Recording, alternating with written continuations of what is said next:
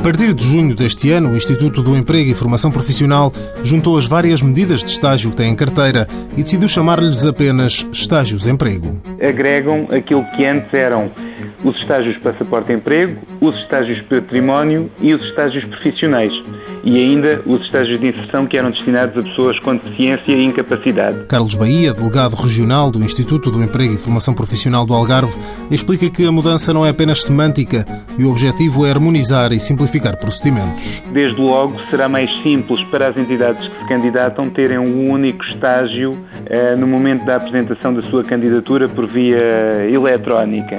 Por outro lado, também a percepção daquilo que são os apoios associados à medida de estágio e emprego é também mais clara. Os apoios podem chegar mesmo ao pagamento total da Bolsa, variam entre 80% e 100%. O delegado regional do IEFP do Algarve explica quem pode concorrer a estes estágios de emprego. Podem ser integrados todos os jovens que tenham idades entre os 18 e os 30 anos, que estejam inscritos como desempregados no IEFP e se estivermos a falar de projetos na área da agricultura, então essa idade pode ser alargada até aos 35 anos.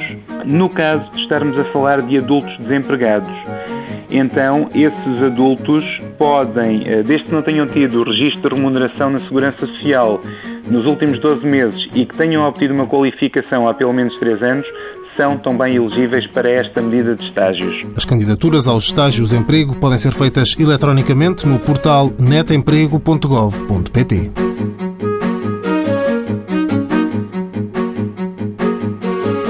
Mãos à obra, financiado pelo Estado português e pelo Programa Operacional de Assistência Técnica do Fundo Social Europeu, sob o lema Gerir, Conhecer e Intervir.